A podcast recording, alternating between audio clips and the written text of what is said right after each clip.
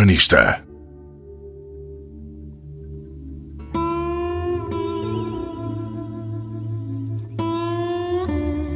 Bem-vindos a um novo episódio Urbanista, um daqueles que me fica para sempre pela forma autêntica e genuína da conversa e do que esta produz.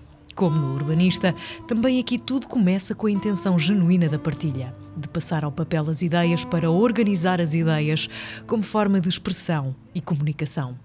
Os mais introvertidos vão perceber esta dificuldade em comunicar, os outros poderão achar que é género. Não é. Não é e Sofia Castro Fernandes explica-o como ninguém.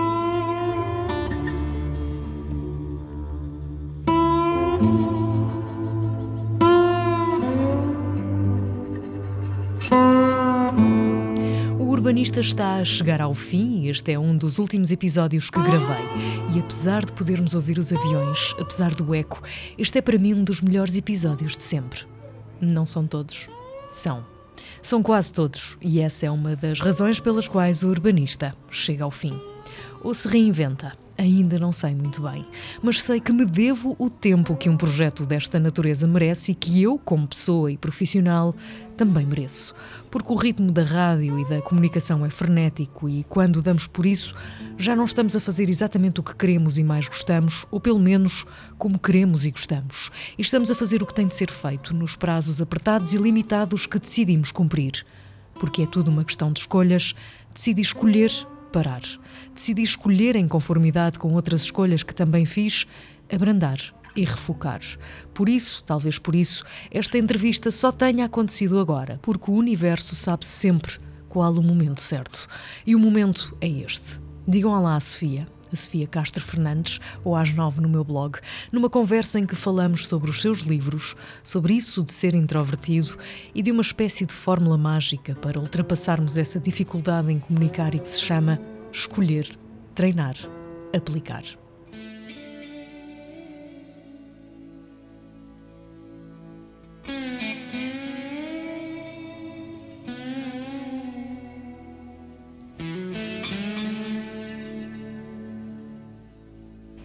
Tu já escreveste mais do que um livro sobre esta ideia de tornarmos a nossa vida mais simples, de, no fundo, de seguirmos o que nos diz o, o coração e não tanto o que nos diz a razão. A primeira pergunta é: porquê?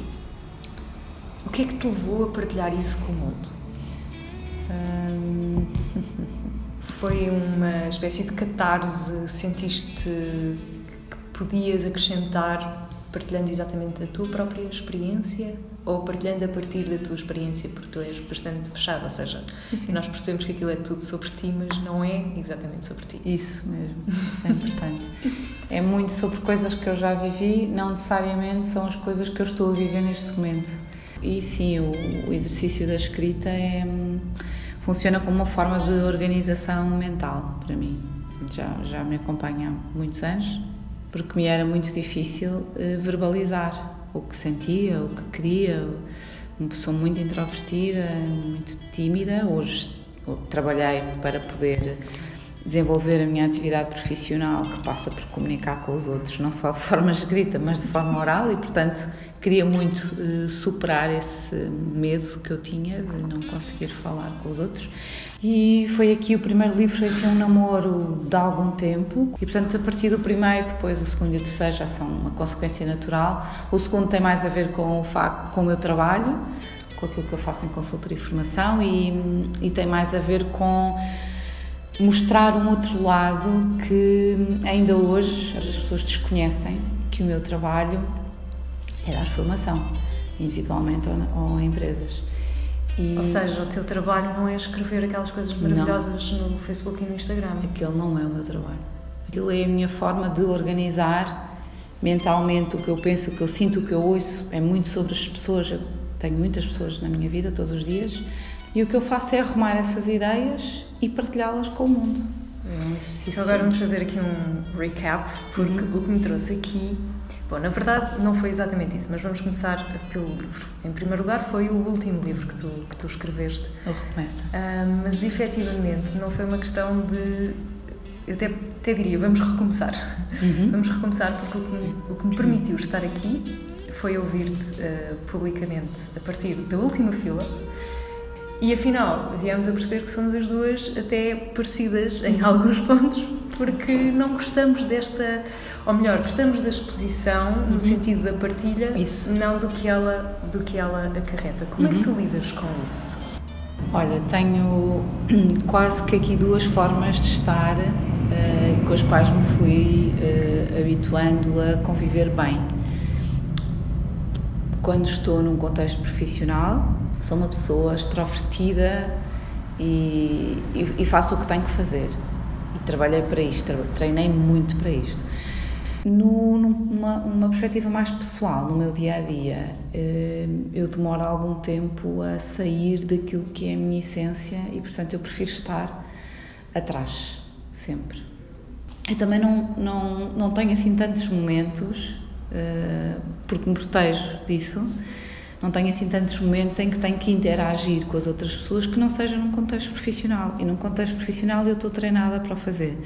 Num contexto mais pessoal, tirando as apresentações dos livros ou algum evento, e é muito raro participar em eventos hum, que não te sintas não. não te sintas confortável. Não, eu não gosto de fazer conversa, eu não tenho paciência para isso, não não tenho mesmo paciência. E tenho 45 anos e nesta altura da minha vida escolho aquilo que me faz bem. Portanto, não faço nada hoje em dia que me faça sentir desconfortável na minha pele. Uh, imagina que está a ouvir alguém que é exatamente assim. Uhum. O que é que tu poderias ensinar a essa pessoa ou dizer a essa pessoa para a ajudar? Uhum. Não é para fazer o treino que tu já fizeste, mas que a pudesse ajudar num contexto profissional a sair um bocadinho mais dela própria, como se costuma dizer, a sair um bocadinho da casca. Uhum. Tens, tens, algum truque? Um, eu fui fazendo esse treino todo e há muitas, muitos truques ou dicas ou segredos, enfim, vale o que vale, mas são sobretudo ferramentas e estratégias que de facto existem na formação, no coaching, na programação, sobretudo na programação neurolinguística, que nos ajuda a manter o foco. Porque aquilo que que para outras pessoas que são extrovertidas, naturalmente extrovertidas, e eu tenho um exemplo ótimo uh, ao meu lado, que é a minha irmã, e para essas pessoas é natural, portanto, não precisas, elas é que nem, nem, nem percebem quando tu lhes dizes, mas como é que tu fazes? Não, é natural. Para um introvertido, ter que enfrentar um grupo de 10 pessoas, 20, 200, 300, 2 mil, 5 mil, isso é um foco de ansiedade tão grande que se tu não tiveres algumas dessas estratégias, rapidamente tens brancas, ou muito facilmente tens brancas, não sabes o que vais dizer, os teus gestos são todos um bocadinho descontrolados, não é? Então eu fui aprendendo algumas coisas, mas não são coisas, não são essas coisas de ter alguma coisa na mão ou de, não. E sim há algumas há por exemplo uma ferramenta na, da PNL que se chama ponto de ancoragem portanto qualquer pessoa pesquisar vai encontrar isto e que uh, facilita é um facilitador em alturas em que tu sentes muito mais stress imagina um grupo novo um, um, um conteúdo que ainda não trabalhei isso acontece me traz mais ansiedade e, e passa por encontrar a um ponto específico que nós temos na nossa mão esquerda, e isto também é explicado na acupuntura, em que quando tu carregas algumas vezes, não é?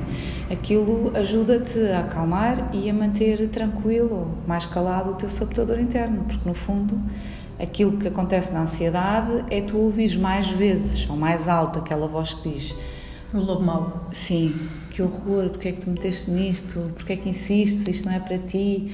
Portanto, que não quer que tu saias daquele conforto, do seguro e certo, e que, que te ajuda a ouvir a voz que tu também tens cá dentro, que te traz coragem, que traz força. Portanto, no fundo, este ponto de ancoragem a mim ajuda a manter o foco, porque aquilo que nós queremos é manter o foco.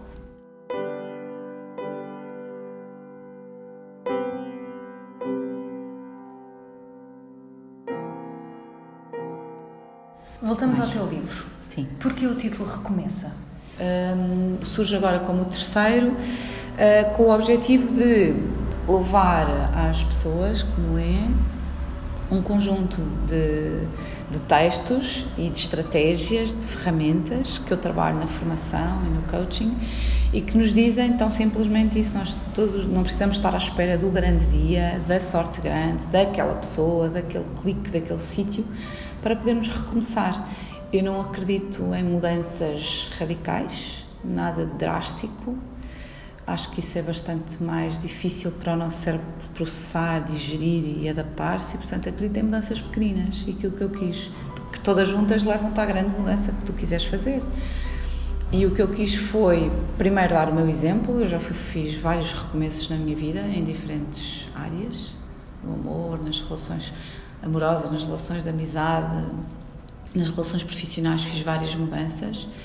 E, e, e falei ali do que é que eu fiz e como é que eu fiz. Porque livros que dizem-te, ok, isto é o que tu tens que fazer a questão é como é que tu fazes. Mas acredito que tu podes ir fazendo várias coisas e esse livro vem muito, acredito, vem muito nesse sentido. Pelo menos é, esta era a minha intenção. É a minha intenção. Uma pergunta direta. Isto é tudo muito bonito em duas situações, ou três. Uma, quando a pessoa não tem nada a perder, portanto, já perdeu o emprego, não tem dinheiro, não tem nada, fazer ali uma inversão de marcha. o que, é o pior, o que é o pior que pode acontecer? Ficas na mesma? Ficas na mesma. sim. Uhum. Um, quando a pessoa tem um valente pé de meia ou alguém uhum. para segurar as pontas, quando a pessoa está uh, dependente financeiramente de um trabalho e quer de facto fazer uma mudança, não é uma mudança drástica, não tem que ser drástica, uhum. ela vai ter que acontecer gradualmente, mas Sim. é muito mais difícil. Pois é. Como é que isso se faz? Um, apesar de eu ser esta pessoa introvertida e tímida, um, eu sou uma pessoa pró-mudança. Eu fiz muitas mudanças na minha vida e, e, não fiz só mudanças quando as coisas estavam mal ou quando eu estava triste ou quando aquilo já não me acrescentava nada. Essas, essas para mim são muito fáceis porque hum, não, não quero estar com isto a dizer que eu valorizo mais a vida do que as outras pessoas mas eu tenho uma. Eu, eu trabalho todos os dias em mim o sentido do valor da vida. Do, tu estás aqui uma vez, e essa é a única garantia que tens, e eu não vejo nenhuma razão para tu não fazeres a mudança que queres fazer. Tu não tens necessariamente que deixar logo o teu trabalho, porque ele te paga as contas, enfim, pertence a toda Sejamos a parte. práticos, não é? Não é? Pronto. E eu, eu já estive numa situação assim, eu tive que e eu detesto o verbo aguentar, porque acho que ninguém vem a esta vida para aguentar nada, nem um mau chefe, nem um mau ambiente, nem um mau, uma má relação, nada. Mas tive que segurar ali as pontas da minha insatisfação com o que estava a fazer e a mudança que eu queria fazer. E eu fiz essa mudança e, portanto, o que me ajudou a manter o foco na minha mudança foi fazer um plano de ação, porque eu acho que é isto que nos falta.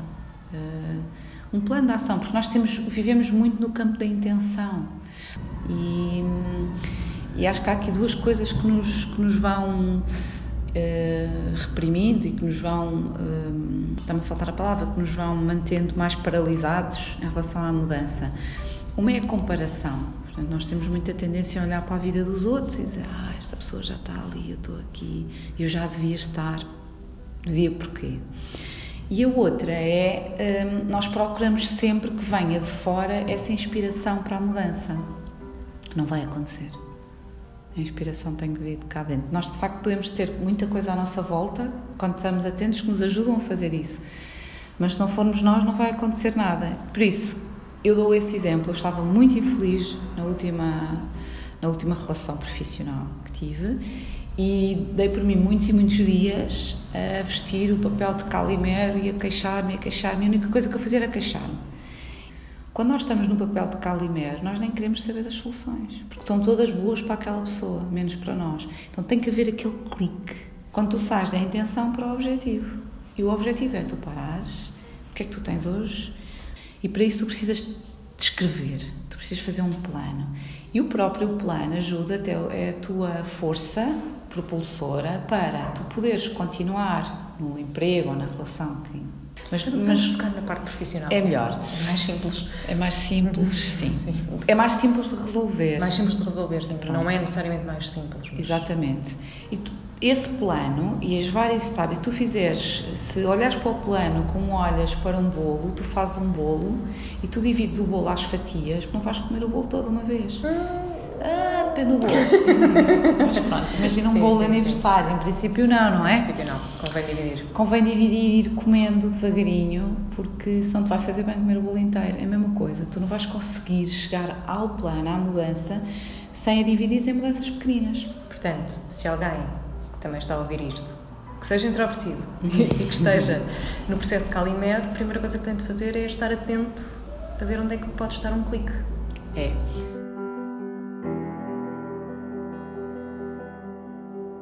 É uma frase que eu, que eu gosto muito de usar aqui como se fosse um beliscão na coragem que as pessoas todas têm, que é tu podes mudar de duas formas ou por inspiração, e há muita coisa à tua volta que te pode inspirar um, um livro, uma música, uma pessoa, um podcast que dar aquele clique e dizer, pá, é isto.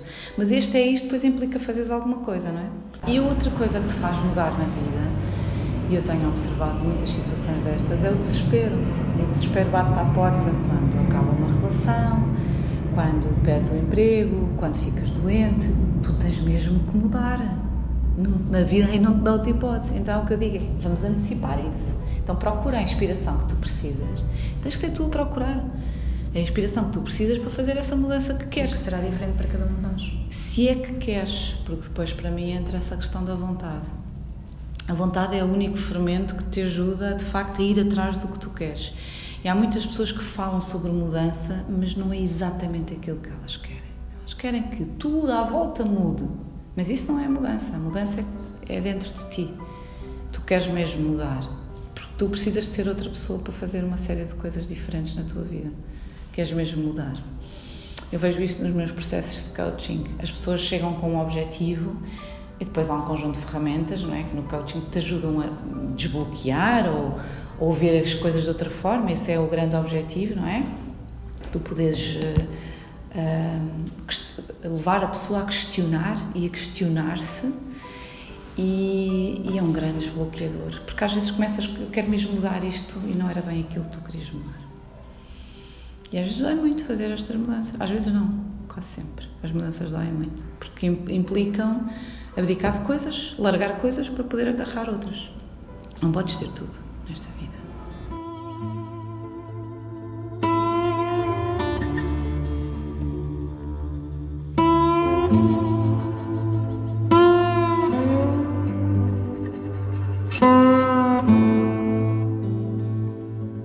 Não, não podemos ter tudo. Mas podemos pensar que, como disse bem, estamos aqui apenas uma vez. Não há razão para não fazermos a mudança que quisermos fazer.